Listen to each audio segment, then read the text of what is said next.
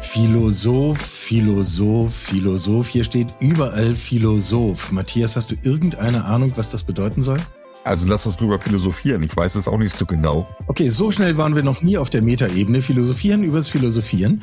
Ähm, eine neue Folge Philosoph. Wir wollen reden. Ganz einfach. Also so habe ich das verstanden. Steht hier irgendwo in den Unterlagen. Wir sollen reden. Wir sollen kluge Gedanken wälzen. Wir sollen mal uns ein bisschen Zeit nehmen, Raum nehmen für die Fragen, die wichtig sind und im Alltag sich oft hinten anstellen müssen. Ähm, machen wir es nochmal formell. Mein Name ist Michael Karl. Ich bin Zukunftsforscher. Dein Name ist? Matthias Harasowitz. Und ich bin Chief Market Officer bei Sapiens.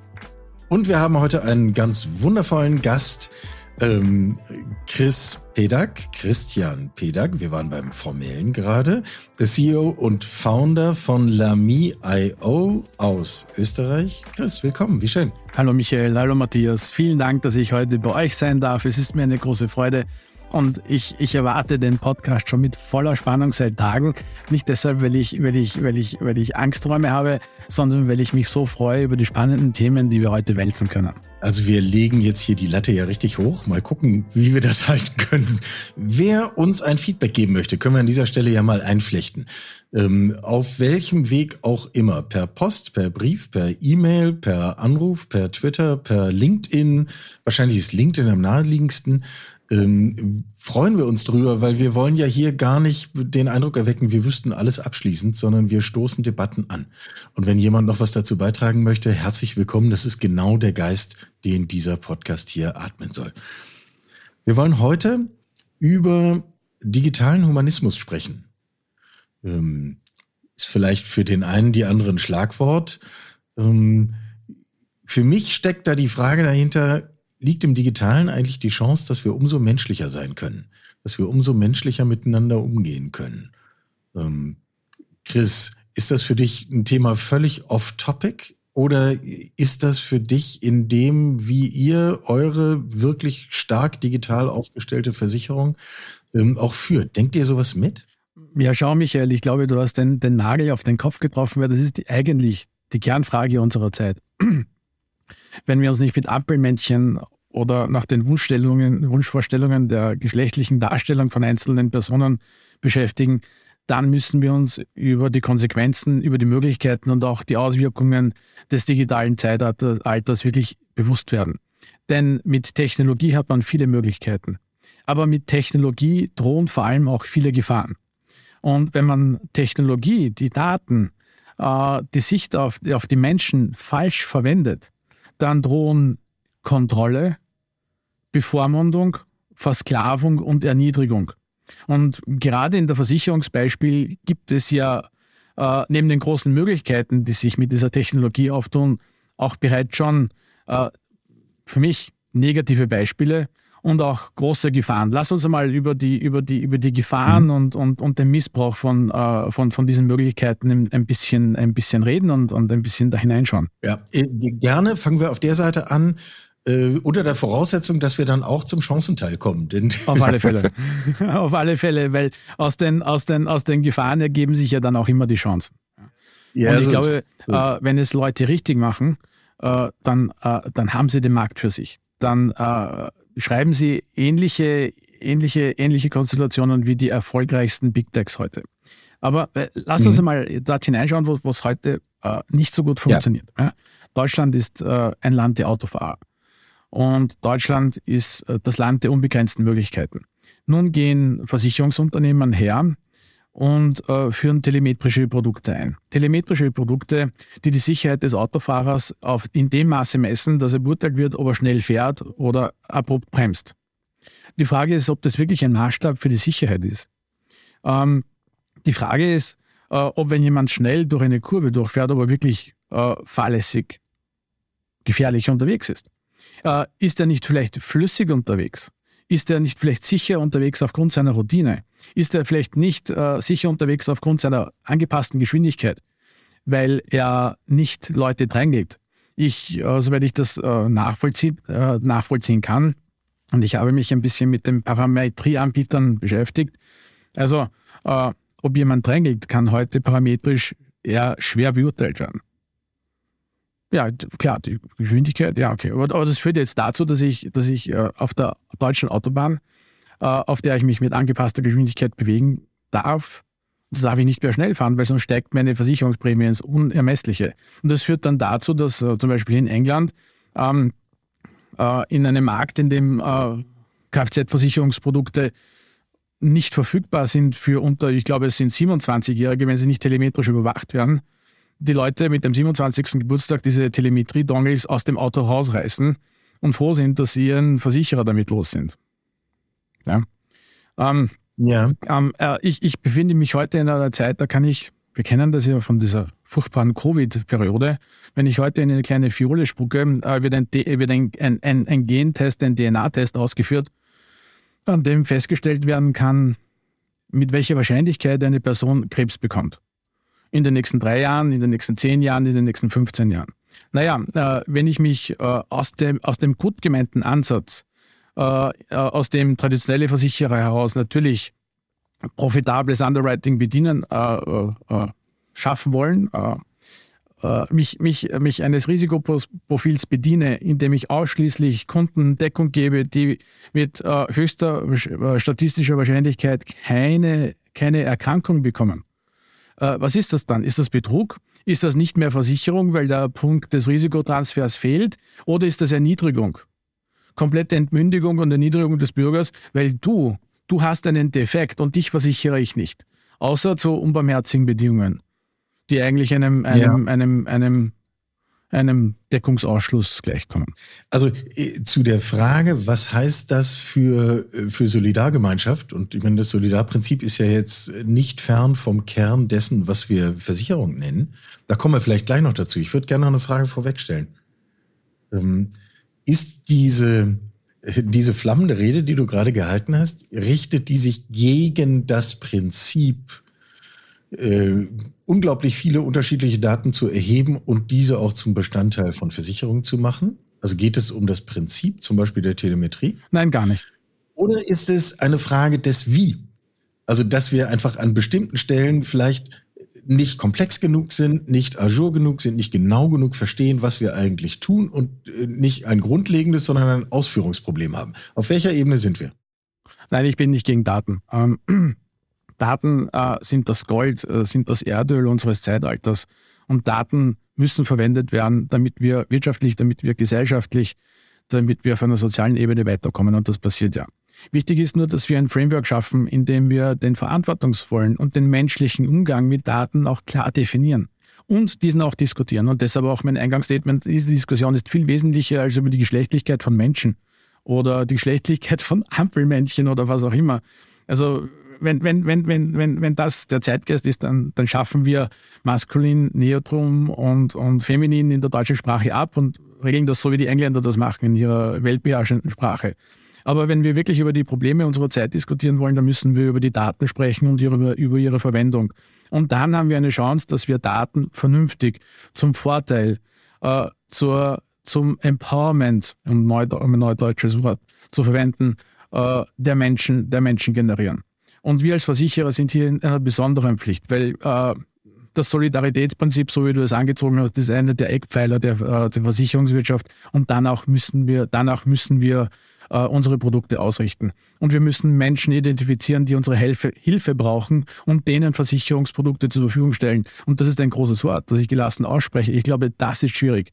Und das bringt Aktuare, das zwingt Aktuare, das zwingt äh, Underwriter, das zwingt Versicherungsvorstände zurück äh, an den Schreibtisch, damit wir uns einmal richtig darüber Gedanken machen, wieder, was Versicherung heißt. Ich freue mich gerade wahnsinnig, Chris, wenn ich ehrlich sein darf, weil ähm, diese flammende Rede, die man ja auch als ähm, ganz klares Statement, verantwortungsvolles Umgehen mit Daten bedeutet, sich vorher Gedanken zu machen, wofür ich überhaupt Daten erheben möchte und in welchem Umfang ich sie nutze. Jetzt bin ich mal ein bisschen ketzerisch, ähm, wenn ich mir immer erst vorher Gedanken darüber mache, was ich eventuell mit Daten machen möchte. Wir sind heute wahrscheinlich nicht da, wo wir im Bereich künstliche Intelligenz wären, Systeme weiterbilden, weil wir immer noch nachdenken würden. Der Mensch neigt ja dazu, alles zu zerreden, als wenn man nicht vielleicht auch einfach mal macht und hinterher feststellt, ich muss es wieder adjustieren. Wo siehst du da die, die Balance zwischen, zwischen beiden. Und lass mich noch ein, ein konkretes Beispiel bringen, was uns nämlich gerade aus meiner Sicht beim Thema Daten überholt. Alle reden über diesen schönen ähm, neuen Chatbot, Chat AI und was wir da haben. Ähm, ich schmeiß da mal rein, weil das habe ich gerade letzte Woche sehr trefflich mit einem, einem Anwaltskollegen diskutiert. Das Recht auf Vergessen. Kann eigentlich eine KI-Software noch vergessen? Habe ich Daten, die die mal aufgenommen hat, kann ich da als, als, als Mensch hingehen und sagen, ich möchte, dass mein, meine Daten wieder vergessen werden? Ist das Recht des Vergessens für KI überhaupt undurchsetzbar? So, hier ist der Punkt. Diskutiere ich es vorher, bevor ich anfange, Daten zu nutzen und Software zu nutzen? Oder fange ich an und mache mir über solche Gedanken hinterher meinen Kopf? Und da würde mich echt deine Meinung bei, bei diesem klaren Statement zu Beginn interessieren. Absolut. Also ich kann dir sagen, meine Frau vergisst gar nichts und die braucht kein KI dazu. Also das Problem ist viel umfassender, als, als, als dass wir uns das vorstellen und wir schaffen ja keine, keine also nur im eingeschränkten Rahmen neue, neue, äh, neue Probleme, nachdem wir in der, der, K, der KI sagen können, hey, du vergisst das jetzt. Das ist ja ein einfacher Algorithmus, eine einfache Regel, äh, eine einfache Formel. Es, es, liegt, es liegt in unserer Macht. Ja. Noch liegt es in unserer Macht, dass äh, KI auch wirklich etwas, etwas vergisst. Ja. Äh, meiner Frau kann ich das übrigens nicht sagen, weil die merkt sich das. Ja. Ähm, äh, ab, ab, abgesehen davon, äh, natürlich, probieren, äh, probieren, ja, und, und das ist auch eine kulturelle Frage. Äh, die Amerikaner haben ja schon längst entdeckt, dass äh, sie mit den Daten eine neue Industrie aufbauen können, die uns einfach in den Schatten stellt und die uns einfach davongefahren ist. Wir mit unserer, unserer klassischen europäischen Sicht äh, dass Daten Personen gehören und dass Daten geschützt werden müssen äh, und dass Daten nicht verwendet werden müssen. Wir stehen uns äh, auch selbst im Weg. Und da bin ich ganz bei dir, Matthias. Man muss etwas ausprobieren, um es dann nachher auch wieder in den Griff zu bekommen. Die Grenze ist natürlich die Erniedrigung von Menschen und der Ausschluss von Menschen. Ich kann ja auch nicht mit Waffen um mich, um mich schießen, um diese auszuprobieren mit scharfer Munition. Äh, das, das bekomme ich dann nicht mehr in den Griff, was ich da anrichte. Jetzt sind ja. wir aber genau an dem Punkt und da hake ich ein, weil da hatte ich drauf gehofft, okay. dass du so antwortest. Du hast vorhin nämlich ein schönes Beispiel ja. gebracht und hast gesagt, ich mache so einen Spucktest und dann weiß ich, ob ich mit einer Wahrscheinlichkeit von x Prozent äh, krebsanfällig bin oder nicht. Und Versicherer schließen mich aus. Das deckt sich ja genau mit dem, was du jetzt gerade sagst. Haken dran. Was machen aber die, die dankbar sein können, weil aufgrund dieser Geschichte ein, ein echtes Krebsleiden, was kommt, die also zu denjenigen gehören, die wirklich was haben, die also nicht ausgeschlossen werden, weil sie es im Nachhinein gar nicht kriegen und sich das rausstellt, sondern denen präventiv helfen kann. Denen, also, wo dann nach weiterer Diagnose oder zwei Jahre später ein echtes Krebsleiden frühzeitig erkannt wird und die deswegen dem sicheren Tod oder einer, einer Operation oder wie auch immer entgehen würden. Wo, wo ziehst du die Grenze? Ich weiß es ja im Zweifel nicht. Also, also es gibt oh gut, also wenn, wenn wir davon ausgehen, dass die einzigen sicheren Daten sind, die nicht vorhanden sind, äh, so wie das in, in, unserer heutigen Zeit noch leider ist, äh, dann, dann engt das natürlich unseren Bewegungsspielraum dramatisch ein. Wenn wir aber sagen, diese Technologie, Pipette spucken und herausfinden, ob man Krebs bekommt oder nicht, hilft Menschen, also äh, man kann sie nicht jetzt verbieten oder, oder, oder nicht eintreten lassen, nur weil es äh, dann Unternehmen gibt, äh, die das falsch verwenden würden. Äh, das ist nicht das, was ich sage. Aber die Anwendung und die Verwendung und die Rechte an den Daten, ich glaube, das, das, das müssen wir neu bewerten und da müssen wir die Diskussion führen. Und da kommen wir jetzt wirklich zurück in unser Thema, der digitale Humanismus. Humanismus im Grunde heißt ja, ich vereinfache das jetzt äh, ganz einfach, dass der Mensch, jedes Individuum das Recht hat, nicht aufgefressen zu werden. Und dass es selbstbestimmt leben darf. Das ist ja auch ein bisschen, äh, ich weiß schon, das wird jetzt sicher äh, Reaktionen hervorrufen, aber das ist die Abgrenzung zum Tier. Äh, Mensch darf Tier essen, aber wir haben das Recht auf Leben und wir haben das Recht auf Gefühle und wir haben das Recht, darüber zu sprechen. Und das ist im, im Kern für mich Humanismus. Humanismus, da gibt es ja unterschiedliche Schattierungen und es gibt den klassischen Humanismus und es gibt den neuzeitlichen Humanismus, aber beschränken wir das nicht auf eine, auf eine akademische äh, Diskussion, sondern einigen wir uns hier auf den, auf den Kern. Und wenn ich selbstbestimmt leben darf, äh, dann darf ich auch selbstbestimmt über meine Daten verfügen, egal ob das jemand äh, verarbeitet hat oder, oder auf einen höheren Wertlevel ge gehoben hat. Äh, wenn meine Daten verarbeitet werden über meinen Gesundheitszustand, über mein Genprofil, naja, das mag heute vielleicht noch äh, Menschen kalte, kalten Schauer über den Rücken jagen. In Zukunft wird das aber äh, komplett normal sein, weil wir hoffentlich einen Ethikkodex dahinter gelegt haben und ein humanistisches Verständnis darüber haben, ähm, der vielleicht so ausschauen kann, ja, darf gemacht werden, vor allem auch mit der Zustimmung des Individuums. Aber wenn diese Daten vorhanden wären, dann gibt es auch Rechte daran. Also schau mal, wenn ich heute auf ein Amt gehe, und ich sage, bitte, darf ich diese und diese Informationen haben? Nein, das dürfen Sie nicht. Warum? Das ist Datenschutz. Aber das sind ja meine Daten. Ich wohne ja dort. Warum geben Sie mir das nicht? Das gleiche beim Arzt. Äh, der führt seine Untersuchung durch und dann sage ich, können Sie das bitte per E-Mail schicken? Nein, darf ich nicht. Warum? Datenschutz. Äh, bitte Entschuldigung, das sind meine Daten. Wenn ich Ihnen sagen kann, Sie können das auf, einen, auf ein Plakat malen und auf die Landstraße hängen, äh, dann ist das mein Recht, über meine Daten zu verfügen. Und oft wird das als Entschuldigung, als Vorwand, äh, um den Zugang zu meinen eigenen Daten äh, einzuschränken verwendet, beziehungsweise einfach aus, aus, aus Bequemlichkeit oder vielleicht auch, äh, weil diese Daten schon an andere verkauft worden sind. Naja, oder vielleicht auch möglicherweise schlicht aus Unkenntnis. Also ich glaube, das ist wahrscheinlich die, die Universalkeule, mit der man so ziemlich alles erschlagen kann, ähm, das ist so wie in meiner Kindheit wurde immer gesagt, alles, was ihr in der Schule machen wollt, was cool ist, geht nicht aus Versicherungsgründen. Ah. Ich glaube, es ist genauso erfunden. Ähm, da hat nie jemand mit einer Versicherung gesprochen, sondern es waren immer alle froh, dass es eine praktische Ausrede gab. Ich würde gerne mal äh, ein bisschen zuspitzen, weil mich dieser Gedanke, was macht das mit dem Solidarprinzip, doch nicht ganz loslässt. Und ich vereinfache jetzt mal grob und auf die Gefahren, dass ihr beide über mich herfallt. Ähm, wenn ich eine Gruppe mit x Individuen habe, die ein mögliches Risiko haben, dann kann ich daraus eine Solidargemeinschaft machen und kann sie versichern. So, das ist Mathematik. Ähm, wenn ich jetzt aber bei einem Teil der Gruppe weiß, da wird der Schaden eintreten, die schließe ich aus. Und beim Rest weiß ich, der Schaden wird nicht eintreten, die brauchen keine Versicherung. Was bleibt denn denn für mich eigentlich übrig? Ja, ich kann keine Versicherungsprodukte anbieten. Das wäre der einfachste Ansatz, aber so einfach machen wir uns es nicht. Ähm, sondern der äh, Gruppe, die jetzt, äh, ich sage das jetzt bewusst provozierend, einen Defekt aufweisen ja, und die ein Problem in der Zukunft haben werden oder die vielleicht schon, sogar schon ein Problem haben, denen muss man, ja, muss man ja als Versicherung Hilfe stellen. Und man muss die Produkte so schneiden, dass äh, diese exponierten Personen, diese vulnerablen Personen, diese verletzlichen Personen tatsächlich auch äh, die Chance haben, nicht nur eine Behandlung zu bekommen, die sie ja jetzt äh, äh, genießen werden können, weil sie ja wissen, was, äh, welche Vorgänge in ihnen stattfinden, sondern auch die notwendige Versicherungsdeckung zur Verfügung, äh, zur Verfügung stellen. Das Gleiche habe ich ja heute schon äh, mit in der Erdbebendeckung, das Gleiche habe ich heute in der Hochwasserdeckung.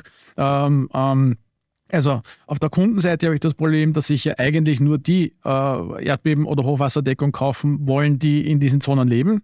Das ist ja öffentlich. Da baue ich mir ein Haus billig hin. Exakt ja, ja, ja. da, natürlich, da baue ich mir ein Haus billig hin. Das ist ganz einfach. Äh, und dann hole ich mir eine Versicherungsdeckung und wenn mein Wohnzimmer nass ist, dann lasse ich mir das, äh, das, das, äh, das abgelten. Ja. Auf der anderen Seite wollen natürlich Versicherungen nur dort zeichnen, äh, äh, wo es keine äh, voraussichtlichen Erdbeben und keine Hochwässer gibt und keine Starkregen gibt. Ja, also äh, Gott sei Dank äh, spielt da äh, das, äh, das, das, äh, das Element des Unbekannten, des nach wie vor Unbekannten hinein und hilft uns ein wenig. Aber wenn wir das jetzt wirklich äh, rein auf eine wissenschaftliche Basis unterbrechen, die uns ein, einfach ein objektives Wissen gibt, dann bin ich in der Pflicht als Versicherer, tatsächlich Produkte zu entwickeln, die auch den exponierten Personen Sicherheit geben. Und wenn ich das, wenn ich dem richtig folge, korrigiere mich, im Zweifel, äh, dann ist das äh, sozusagen, äh, dann würden wir damit der Ethik die Priorität vor den reinen Zahlen geben. So ist es. Und das ist unsere Pflicht und dort müssen wir hin. Und wir müssen dort ganz schnell hin, aufgrund der rasant fortschreitenden Technologie und der sich exponentiell öffnenden Möglichkeiten. Du hast vorhin das Stichwort Ethikkodex genannt. Habt ihr bei Lamy so einen Ethikkodex? Wir haben ihn äh, nicht als kodifiziertes Gesetzeswerk entworfen, sondern wir haben unsere Unternehmen, ähm, unsere Unternehmensvision darauf aufgebaut. Wir haben gesagt, wir wollen 100 Prozent, unsere Vision ist, dass wir 100 Prozent äh, der an uns herangetragenen Schäden auch tatsächlich bezahlen wollen, nämlich vollumfänglich.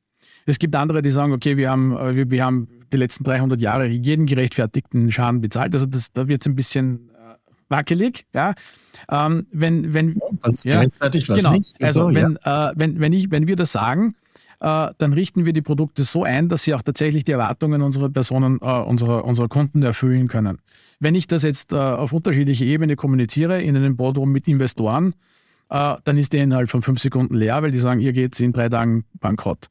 Äh, gleiches Spiel mit Rückversicherern, die, die sind auch äh, sofort weg. Äh, man muss da schon ein bisschen ausholen und wie erreicht man das? Und jetzt wird spannend. Man erreicht es, wenn man Versicherungsprodukte mit Technologie über beide Augenbrauen anreichert, so dass sie Dinge erreichen können, die ohne diese Technologie nicht möglich wäre. Äh, wenn ich mir dieses abstrakte Beispiel äh, der Leute, von denen ich weiß, dass sie Krebskrankheit in äh, äh unterschiedlichen Zeitscheiben äh, bekommen werden, anschaue, äh, dann bin ich ja jetzt auch in der Lage, sie zu therapieren.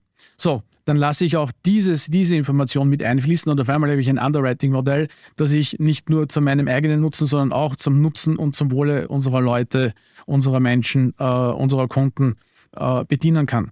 Äh, das führt uns wieder zurück an, an, an, die, an die Unternehmensvision. Wir wollen 100 Prozent unserer Schäden bezahlen und wir richten jeden Tag unser Unternehmen so aus, dass wir das erreichen. Mit der Technologie, die wir verwenden, äh, mit der Kultur und auch mit unseren Ambitionen. So wie wir Prozesse, so wie wir Produkte äh, gestalten wollen und so wie wir das Underwriting betreiben. Ich kann euch sagen, wir sind aktuell über 90 Prozent, 97 Prozent der Fälle begleichen wir so, wie sie an uns herangetragen werden. Und das ist uns nicht genug, sondern das ist die Messlatte. Eine Vision ist etwas, das ist fast unerreichbar, das, aber man muss jeden Tag dafür kämpfen, dass man, dass man es erreicht. Und das ist das, das ist so, wie wir unser Unternehmen ausgerichtet haben und so, wie wir unser Unternehmen hoch erfolgreich und mit höchster Kundenzufriedenheit betreiben. Und ich glaube, äh, auf dieser Ebene schaffen wir digitale Ethik und wir schaffen ähm, ähm, digitale äh, Verantwortlichkeit und damit Humanismus. Das klingt insofern sehr spannend, weil also 97 Prozent mit der Ambition 100 zu erreichen, ist eine Aussage, ähm, auch gerade im Markt, definitiv. Und du sagst auch zu Recht, das geht, wenn man, wenn man das mit genügend Technik, Digitalisierung in einem macht. Dahinter stecken am Ende wieder Daten und wieder das verantwortungsbewusste Umgehen mit diesen Daten und natürlich auch das Interpretieren der Daten. Habt ihr ein Gremium, ähm, Menschen, Organisation oder irgendwas, die euch auch unterstützen daran oder entwickelt ihr alles selbst, wie ihr mit Daten umgeht, wie ihr diese Daten behandelt und wie ihr diese Daten interpretiert, um sicherzugehen, dass ihr nicht selber in die Situation kommt, dass ihr Daten interpretiert, um am Ende vielleicht auch was auszuschließen und wieder Leute alleine stehen zu lassen, also eurem eigenen ähm, humanistischen Ansatz ähm, entgegenzustehen. Ja, also, Gar nicht mit Absicht, aber als Ergebnis. Na, ich verstehe Michael, was du fragst. Also aktuell äh, sind wir da auf uns alleine gestellt, aber ich freue mich, äh, wenn wir Hilfe bekommen, wenn wir diese Diskussion auf eine breitere Basis stellen können. Aktuell ist es so, dass wir das jeden Tag bei all dem, was wir machen und entscheiden, in unserem erweiterten Management-Gremium, das aus sechs Personen besteht, äh, diskutieren und uns selbst danach verantwortlich halten. Ich frage nochmal nach der technologischen Seite. Ähm, äh, zu Recht hast du darauf hingewiesen, das setzt voraus, dass wir eine erheblich breitere Datenbasis haben und intelligent und angemessen mit diesen Daten umgehen. Meine Worte. Ähm, wenn wir jetzt nach vorn schauen und sagen, das äh, sollten vielleicht auch andere tun, oder äh, ihr auf dem Weg der, der, der letzten Prozentpunkte, verfügen wir eigentlich Stand heute über die Technologie, die das braucht? Oder ist das auch ein Prozess, der technologisch gehemmt ist, weil wir einfach bestimmte Lösungen noch gar nicht haben, die wir erst noch entwickeln müssten? Ja, äh, verstecken wir uns nicht hinter der äh, Barriere und hinter der Deckung ist jetzt technisch nicht möglich. Ich glaube, wir haben einen breiten Bereich, in dem wir uns also ohne Grenzen bewegen können, Grenzen des Machbaren. Ähm, ich, ich, ich glaube, es, es sind gerade Produkte, ähm, so, so wie die Telemetrie im Auto, die, die tatsächlich noch äh, so, so, so ein bisschen die, die, die, die Themen in die, in die Grenzen weisen. Ich habe ja auch, aber auch das Gefühl, dass das auch ein bisschen mit der Bequemlichkeit zu tun hat. Ja. Äh, übrigens, also wenn ich an den Regulator denke, äh, der hat ja äh, auf europäischer Ebene und auch auf einzelstaatlicher Ebene diese, diesen Bedarf in der Versicherungs- äh, Welt äh, schon, schon lange äh, identifiziert. Es steht ja in der IDD drinnen, dass äh, Versicherungen eine Marktanalyse machen müssen und den Kundenbedarf erheben müssen. Und wenn man sich vorstellt, also ein, ein, ein Regelwerk äh, ist ja nichts anderes als äh, etwas Vergleichbares zu einer mittelalterlichen äh, Tischetikette. Äh, in die Tischetikette hat man das hineingeschrieben, äh, was ja nicht wieder passieren soll. Da haben Menschen ähm, mit den Fingern gegessen und den Knochen hinter sich geworfen und äh, vielleicht auch aufgestoßen und dann, du sollst das alles nicht machen. Und wenn man die IDD und die Europä das europäische Regularium so liest und auch auf weiter Basis international, dann, dann sieht man ja, dass Versicherer nicht Produkte in den Markt bringen sollen, äh, die, die kein, kein inhärentes Risiko haben. Das heißt, sprich, äh, an Leute verkaufen, bei denen sich dieses Risiko nicht verwirklichen kann. Ich bin da tatsächlich noch so ein bisschen, ähm, du hast recht natürlich mit allem, was du sagst, aber letztendlich machen wir es ja trotzdem als Versicherer jeden einzelnen Tag, weil ähm, auch bei aller Datenvielfalt, die wir haben, allen Datenerhebungsmöglichkeiten, allen elektronischen Auswertbarkeiten, es bleibt immer ein Faktor Unsicherheit dabei, weil ansonsten bräuchte ich keine Versicherung. Und mit dem Faktor Unsicherheit ist ja auf der einen Seite Versicherung zum Absichern, aber auf der anderen Seite spielt er natürlich auch rein.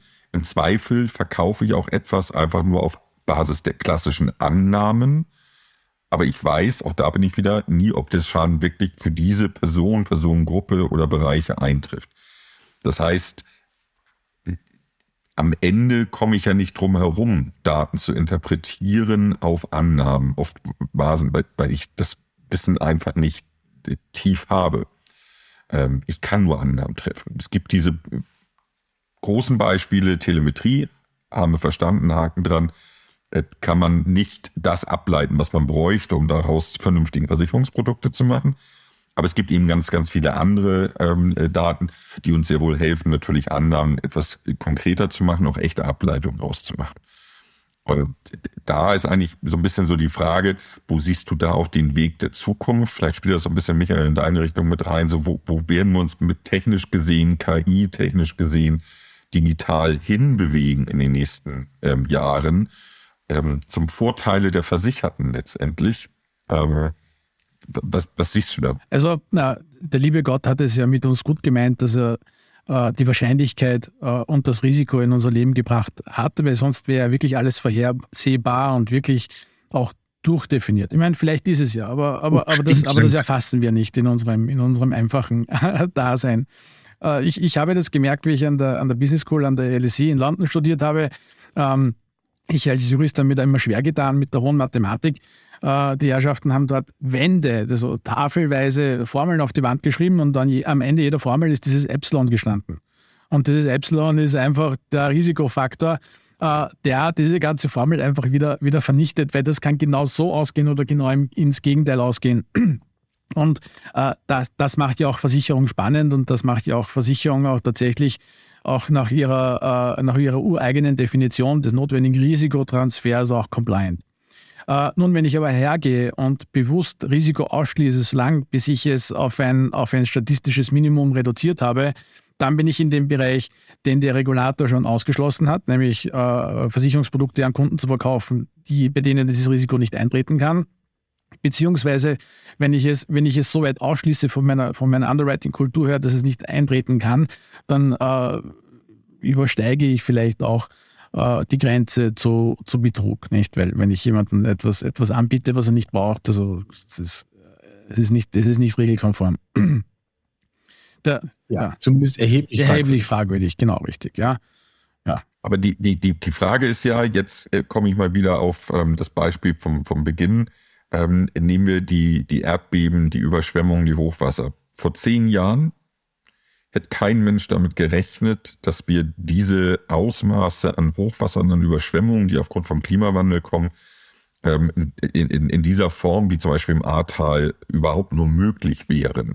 Das heißt, ähm, man hat da keine Versicherung angeboten, weitestgehend, oder man hat halt die günstigste Klasse gehabt, weil eh nichts ähm, eintreten kann. Und eigentlich hatte man schon schlechtes Gewissen, den Menschen da eine Überschwemmungsversicherung anzubieten, weil ihr liegt 30 Meter über dem Flussbett, da passiert sowieso nichts. So, wie, wie weit hat der Wandel zum Beispiel im Klima, der Wandel aber eben auch, die anderen Beispiele zu nehmen, auf der digitalen Seite, der Wandel, ähm, der, der Fortschritt auf sowohl in Großkatastrophen, der damit einhergeht, ähm, Einfluss auf euch als, als der Versicherer, der beim Kunden steht, weil auch die Rückversicherer, die ja die Gegendeckung machen äh, und alles, stehen ja nicht in erster Front beim Kunden, das seid ihr und ihr müsst das erklären, wo dieser Wandel ähm, herkommt und, und auch Risiken ja erkennen, die heute noch niemandem bewusst sind. Im Zweifel. Das ist jetzt richtig spannend. Also reden wir über das Hochwasser, das da in Deutschland passiert ist. Wenn ich heute die Technologie habe, um, um es vorherzusagen und zu, also zu wissen, dass es nicht morgen, sondern erst wirklich in 50 Jahren stattfindet, dann kann ich, dann kann ich etwas machen. Ja? Und was ich dann mache, also ich kann jetzt nicht Technologie entwickeln, um dieses, Hochbe äh, dieses Erdbeben zu vermeiden, aber ich kann schauen, dass die Häuser dort richtig gebaut werden. Wenn die Häuser richtig gebaut werden, dann kann ich Versicherungsdeckung hergeben. Ich kann mir schauen, ich kann mir überlegen, wie ich die Access, also die Zutrittsbarrieren zur Versicher zum Versicherungsmarkt verändere äh, so dass ich es auch auf, auf, auf einmal ähm, für alle schmackhaft mache, auch die nicht die in den Risikogebieten wohnen, äh, diese Deckungen abzuschließen, weil das so wenig kostet, dass es eigentlich eh egal ist. Ja? Und wenn ich diese, dieses hohe Level an Penetration erreiche mit dem Produkt, das ich mir überlegt habe, aufgrund der Technologie, die auf mir auf einmal, auf einmal zugänglich ist, ja, dann bin ich nicht in einer Situation, wo ich das vermeide und, und einen Rückzieher mache und dort gar nicht in die Richtung gehen möchte, sondern ich kann auf einmal eine Deckungslücke schließen, die erheblich ist. Es gibt auch unterschiedliche Methoden mittlerweile, äh, diese, diesen tiefen Grad der Penetration zu erreichen. Ähm, von, von, von, von, von, von lustig bis, bis hardcore.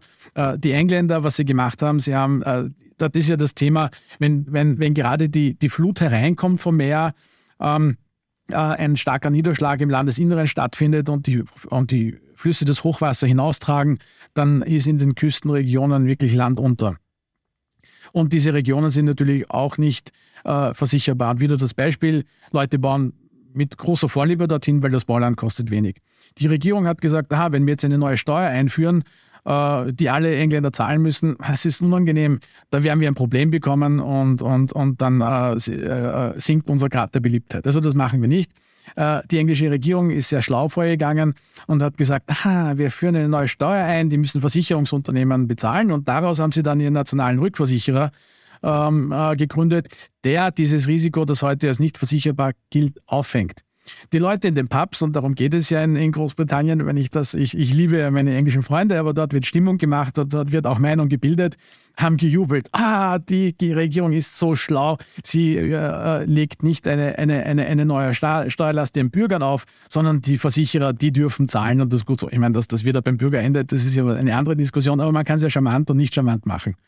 Und jetzt haben wir von, von Hightech haben wir äh, den Bogen ein bisschen gespannt in die, in die einfache Umsetzung und, und, und wie man, wenn man etwas tatsächlich äh, mit neuen wissenschaftlichen Methoden und Technologie erkennt, in den Griff bekommen kann. Ja, die, ich würde gerne den, den Fokus unserer Diskussion noch ein wenig ausweiten. Ähm, wir haben über Technologie gesprochen, wir haben über das Abwägen zwischen ethischen Prinzipien und äh, versicherungsmathematischen Prinzipien gesprochen. Ähm, und wir sind immer wieder zum Punkt gekommen, wie können wir eigentlich durch ähm, das ganze Feld des digitalen Daten, ihrer Aufbereitung, ähm, eigentlich zu einem verstärkten Humanismus kommen? Jetzt haben wir aber unser Gespräch die ganze Zeit auf die versicherungsinternen Fragestellungen ähm, konzentriert. Also die Frage, wie, äh, wie mache ich daraus ein Produkt und welche Risiken und, und ähnliches. Welche Rolle spielt eigentlich die transparente Kommunikation gegenüber der Solidargemeinschaft der Versicherten an dieser Stelle. Ja, nicht nur der Versicherten, sondern transparente Kommunikation in unserer Gesellschaft. Also wir reden. Das wäre dann sozusagen gleich noch die nächste Stufe hinten dran. Ja. Absolut, bin bei. Ja, genau. Ja. Also wenn wir schon das Thema ausweiten, dann würde ich genau darüber sprechen. Äh, unsere Gesellschaft äh, hat sich bis in die letzte Kapillare durch die Informationstechnologie und vor allem durch die Möglichkeiten der Kommunikation verändert. Heute hat jeder eine Bühne. Heute hat jeder äh, eine Message. Und heute hat auch jeder ein Forum, in das er kommunizieren kann. Institutionen, äh, Ärzte, äh, Anwälte, Richter haben ihr, ihr, ihr Wissensprivileg, äh, haben ihr Kommunikationsprivileg verloren. Das, was früher äh, Multimilliardär, Multimilliardären und, und Regierungsinstanzen vorenthalten war, nämlich die Kommunikation mit einer breiten Bevölkerungsschicht, ist heute für jeden möglich. Und äh, das Drama entwickelt sich natürlich, je lauter er spricht und, und, und, und, und je grauenhafter seine Message ist und, und, und, und, und, und je, je, je äh, ähm, ja, mir fällt jetzt das richtige Eigenschaftswort, je, je verfänglicher seine Message ist, desto breiter wird sein Forum und das geht gleich mit Likes. Ja, und, ja genau, richtig. Ja. Also äh, diese Veränderung im, im äh, Konsumverhalten äh, der, äh, der, der, der, Kommunikation und auch in der, in, der, in, der, in, der, in der Generierung von Information hat ja schon einmal, und das, dessen sollten wir uns bewusst sein, zu einer großen gesellschaftlichen Krise geführt äh, und auch zu einem jahrzehntelangen Krieg. Äh, gehen wir zurück in das Jahr 1456, da hat Gutenberg den Buchdruck erfunden. Und äh, bis, an, bis ans Ende des Jahrhunderts, äh, bis, äh, bis 1500, äh, sind, sind ja durchaus viele, aber ein, ein, ein, ein ja, ein, ein, eine Handvoll Bücher gedruckt worden. Äh, Im nächsten Jahrhundert, äh, bis zum Ende des 6. Jahrhundert, äh, 16. Jahrhunderts, sind 200 Millionen Bücher gedruckt worden. Und die Leute haben gelesen. Und da ist Information drinnen gestanden, da haben sie niemals Zugang gehabt. Und schaut mal, die, die Parallele zu unserer Zeit. Ja? Auf Fall gibt es Content, den hat es früher nicht mehr gegeben. Äh, noch nicht gegeben. Und, und das äh, auf unseren Fingertips, jederzeit verfügbar, instant. Äh, das, das sorgt für Verwirrung. Wir, nicht deshalb, weil wir dumm sind, sondern weil wir es nicht gewohnt sind, weil wir die Kultur noch nicht aufgebaut haben, für, verwirrt uns das. Äh, weil wir das im Zweifel nicht einordnen können. Weil wir es nicht einordnen können, genau. Ja. Fake News hat es immer schon gegeben, von Regierung geprägte Kommunikation hat es immer schon gegeben. Jetzt gibt es halt von Privaten geprägte Kommunikation äh, und, und die Frage nach der Objektivität, die Frage nach, des, nach dem Kontext, äh, die müssen wir beurteilen. Äh, zurück zum Buchdruck. 1456, Buchdruck, ähm, 15, 1530, wenn ich mich jetzt nicht täusche, so ungefähr Beginn des Dreißigjährigen Kriegs. Das ist mitten in dem, in dem Wendepunkt zuerst. Hm? 1618 bis 16. Ah, 16, Entschuldige, 16, 1680, äh, 100, 100, 100, 100, 150 Jahre später, äh, in der, ja. genau in dem, in der, in dem, in dem, in, in der, in der Epoche, wo auf einmal von 0 auf 200 Millionen Bücher gedruckt worden sind, bricht der 30-jährige Krieg los. Am Anfang ein Religionskrieg, sprichwörtlich, da sind äh, Thesen aufgehängt worden, die haben die Leute nicht einordnen können. Ja, nicht deshalb, weil sie, weil sie dumm waren, noch einmal, es geht nicht um Dummheit oder um Intelligenz, es geht um Gewohnheit. Wie gehe ich mit dieser Information um? Welchen Kontext trage ich, trage, äh, messe ich ihr bei?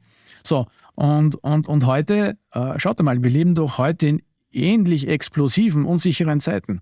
Der Krieg in der Ukraine an unserer, an unserer, an unserer ähm, ja, Türschwelle, ähm, die, die, die aggressive Diskussion über für und gegen einer Impfung und ob diese Krankheit, von wo sie kommt und was sie ist, äh, das, das, das, das hat uns äh, wirklich, wirklich, wirklich aufgeregt.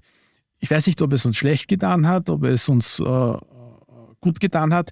Wichtig war, dass wir diese Diskussion geführt haben und wichtig ist, dass wir eine Methode finden, um das einzuordnen, um damit umzugehen. So, und in das Bild sortiere doch jetzt mal die Rolle von Versicherung ein. Versicherer, ja, Versicherer sind, dann, sind hier an der Speerspitze der Verantwortlichkeit. Ähm, es ist ja zweifelsfrei so, es ist altbekannt, ich möchte es nur wiederholen, ähm, der, der, der Erfolg einer, einer, einer Ökonomie, äh, ausgedruckt in GDP, hängt äh, direkt proportional zur Penetration, äh, zur Durchdringung der Versicherung äh, äh, damit zusammen. Denn äh, je höher die Durchdringung der, der, der Versicherung in einer Volkswirtschaft, desto resilienter ist sie gegen Krisen, gegen Naturkatastrophen, gegen wirtschaftliche Krisen, gegen Krisen in, in, im sozialen Gefüge der Familie und, und, des, und des Individuums. So als Versicherungsindustrie sind wir äh, gefordert und in der Pflicht, für eine tiefgreifende Durchdringung der Wirtschaft und der Gesellschaft mit Versicherungsprodukten zu sorgen. Jetzt kann man sagen, Deutschland ist überversichert, jeder hat drei Versicherungen. Äh, das würde ich so nicht gelten lassen, weil wir auf neue Versicherungsprodukte schauen müssen. Das Leben ändert sich jeden Tag, die Gesellschaft ändert sich jeden Tag. Es gibt heute Risiken, die habe ich vorher nicht gehabt. Und genau diese Risiken müssen wir in den Griff bekommen mit Technologie und mit einer verantwortlichen Verwendung der Technologie. Also äh, wir haben ja jetzt, äh, du sagst richtig, es gibt, es gibt Risiken, die wir früher noch nicht hatten. Eins, was in den letzten Jahren immer mehr hochkam, Cyberrisiken, die ja auch aus dem Bereich Datentechnologie rauskommen. Ich weiß von einem ähm, Uni-Projekt ähm, einer kleinen äh, Hochschule in, in Hamburg ansässig, die zusammen mit zwei Rückversicherern gerade daran arbeiten, ähm, ein Konzept äh, zu erfinden für Schäden, die durch Fake News entstehen.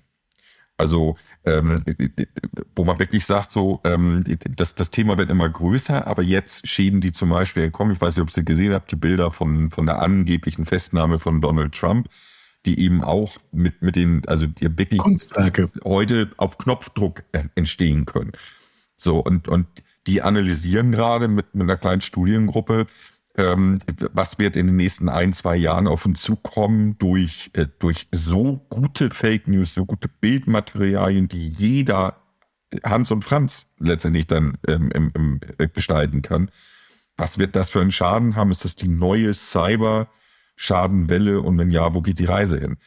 Und die Verantwortung der Versicherer an dieser Stelle, ähm, ich glaube, das ist meine persönliche Meinung und äh, bin ich jetzt sehr gespannt, was du sagst ich glaube, auf der einen Seite ist es natürlich die Verantwortung, ohne Zweifel Sicherheit zu geben, Deckungskonzepte zu entwickeln, um dem gegenzusteuern. Aber haben Versicherer nicht eigentlich auch noch darüber hinaus im Rahmen der allgemeinen globalen Kommunikation ähm, einen, einen viel größeren ähm, Einfluss zu nehmen, dagegen zu steuern, auch vielleicht selber Teil einer, einer Regulation zu sein, um Menschen auf einer viel höheren, globaleren Ebene vor solchen Missbräuchen zu schützen und sich nicht nur hinzustellen, wir zahlen dir was, wenn ein Schaden entstanden ist? Also äh, wenn man Versicherung tatsächlich diese sozial relevante und wirtschaftlich relevante Rolle zuerkennen möchte, äh, von die ich uns auch zugestehe, ähm, dann ist die, die eindeutige Antwort ja. Uh, nicht nur Versicherungen gehen ja immer mehr nicht nur in, in Risk Transfer, sondern auch in Risk Prevention.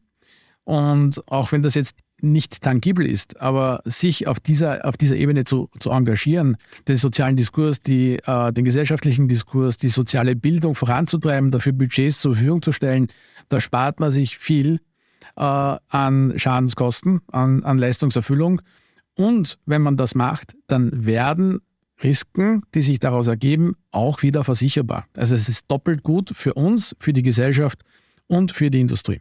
Übersetze ich das richtig, dass wir jetzt eigentlich schlussfolgern könnten, ein kleines, feines, überschaubares Unternehmen wie zum Beispiel Munich Re, ähm, die ja über ein oder zwei Datenbestände verfügen äh, und die Möglichkeiten, diese zu interpretieren, müssten sich zum Beispiel, sagen wir mal, in eine Debatte um Klimakrise und angemessene Maßnahmen in ganz anderem Umfang und ganz anderer Lautstärke einbringen. Also, ähm, in, in der Beliebtheit, ja natürlich, also in der Beliebtheitsskala stehen ja Versicherer vor, äh, Entschuldige, stehen ja, ste noch einmal der Satz von vorne, in der Beliebtheitsskala stehen ja Politiker vor Versicherern. Ich, ich denke aber, dass äh, Versicherer einen, einen größeren Reach haben äh, und, und, und jetzt äh, bin ich provokant, äh, für unsere Industrie, wir sind auch schlauer. Und in. in Kein Widerspruch in die ähm, und, und aus dieser Perspektive, ich meine, wer, wer soll es denn machen? Ja? Wer, wer soll es denn machen? Ja? Ähm, der Gesundheitsbereich, der Mobilitätsbereich äh, oder vielleicht doch Finance, weil am Ende des Tages ist es vor allem ein, ein, ein, ein Finance-Risiko. Jetzt nehmen wir uns das. Schau, die Versicherungsindustrie, ich, kenne ja die Diskussion, äh, wir haben keinen Content, wir haben keinen Content. Also, da, bitte, da ist genug Content. Ja, Content bitte hier, hier, er liegt am Silbertableau prä, äh, präsent, präsent. Ja, man muss ihn nur abholen. Wahnsinn. ich finde es, Michael, grandios toll, in welche Richtung sich das entwickelt. Warum? Weil ich das ähm, in, in dieser Form, dieser Diskussion, in dieser Tiefe von einem Unternehmen ähm, wie dem euren, dass er selber eigentlich sein, sein, sein Mehrwert, einen erheblichen Teil des Mehrwerts aus dem datengetriebenen ähm, digitalen Ansatz herauszieht, um damit positiv für Kunden zu sein, so selbstkritisch bei einigen Themen ist. Also gar nicht euch spezifisch als Firma, aber für die Branche selbstkritisch. Weil ich nehme mit, das ist meine Zusammenfassung, Versicherer könnten mehr machen, auch gesellschaftlich sich mehr einbringen, tun es aber aus verschiedensten Gründen im Moment noch nicht. Die Frage, die sich mir daraus stellt, ist, wird sich das wandeln? Was ich persönlich glaube, es wird sich wandeln müssen, dass in Zukunft alle Industriebereiche, die das können, mehr Einfluss nehmen können, es auch tun nach und nach, weil sie ansonsten das Vertrauen der Menschen nämlich verlieren werden. Weil Menschen, wie du richtig sagst, sind nicht doof. Die wissen das ja, dass das ist. Und irgendwann sind sie an dem Punkt des Verständnisses. Und ich glaube, das ist, das ist der Punkt. Um nicht das Vertrauen der Menschen zu verlieren, muss man sich einbringen. Und das ist dann vielleicht die Frage, mit der wir dann unser Gespräch äh, für heute abschließen. Ich denke innerlich schon über eine Fortsetzung nach. Ähm, und bitte das als Kompliment in die Runde zu verstehen. Ähm, ich teile ja Matthias Punkt. Im Grunde wird sich das in diese Richtung entwickeln müssen. Mal ganz praktisch. Wie schnell erwarten wir denn, dass es sich ändert? Ist das was, was in den kommenden zwei Jahren passiert oder ist das was, was in dieser Dekade passiert? Oder ist das etwas, wo wir drei jetzt doch ein erhebliches Alter erreichen müssen, um es noch selbst zu sehen? Also schaut mal, ich, ich glaube, es ist eine, eine, eine tatsächlich eine Überlebensfrage. Wie weit äh, die Mechanismen des freien Marktes äh, das schaffen, werden wir sehen aber sie sind auf alle Fälle erfolgreich, wenn sie ein bisschen ein, ein Regulativ bekommen. Regulativ als, als mildes Bad und, und, und nicht als Zwangsvollschreckung ist, glaube ich, das nötige Maß äh, an, an, an, an Mitteln, um diesen Prozess in Gang zu setzen. Für die Versicherungsindustrie ist das eine, eine enorme Chance. Und wenn es die Versicherungsindustrie nicht macht, dann wird es vielleicht das eine oder andere äh, Unternehmen in einem ganz anderen Bereich an sich reißen. Also äh, schauen wir, dass, dass wir das als Industrie, dieses Boot nicht verpassen, nehmen wir das in die Hand. Ähm, wir haben eine gesellschaftsrechtliche, äh, eine gesellschaftliche Verantwortung. Es muss ja nicht so sein wie große amerikanische Unternehmen, äh, die dann so viel verdient haben, dass sie dann äh, äh, wohltätige Gelder an ihre Community ausschütten. Äh, nehmen wir doch diese Möglichkeit der inhaltlichen Arbeit in, in, die, in die Hand und, und, und, und zeigen Initiative. Und Michael, weil du gesagt hast, äh, es ist toll, wie, wie, wie hart wir mit der Industrie umgehen. Also äh, wir gehen hart jeden Tag mit uns selbst um und das ist unser, das ist unser Erfolgskonzept und, und das hat uns dorthin gebracht, wo wir heute sind. Also wer das jetzt nach einer guten Dreiviertelstunde noch nicht verstanden hatte, das Stichwort Überlebensfrage ist gefallen und äh, begründet damit nochmal, warum wir diese Themen hier in den Mittelpunkt dieser Episode gestellt haben. Am Anfang haben wir gesagt, bitte, wir freuen uns über Feedback. Ich wiederhole das jetzt nochmal, weil ich glaube, hier gibt es einfach viele Anknüpfungspunkte, wo man gut sagen könnte, das ist interessant zu wissen. Was, was denkt ihr dazu? Teilt ihr diese Einschätzung? Was löst das bei euch aus? Welche Aufgaben seht ihr für genau diese Transformation, die wir hier beschrieben haben? Wir drei machen für heute erstmal einen Punkt. Matthias und ich sagen vielen Dank und das vor allem in Richtung von Chris, Chris Pedak, CEO Danke. und Founder von Lami.io und heute unser Gast hier im Philosophen. Vielen Dank, lieber Michael. Danke, Matthias.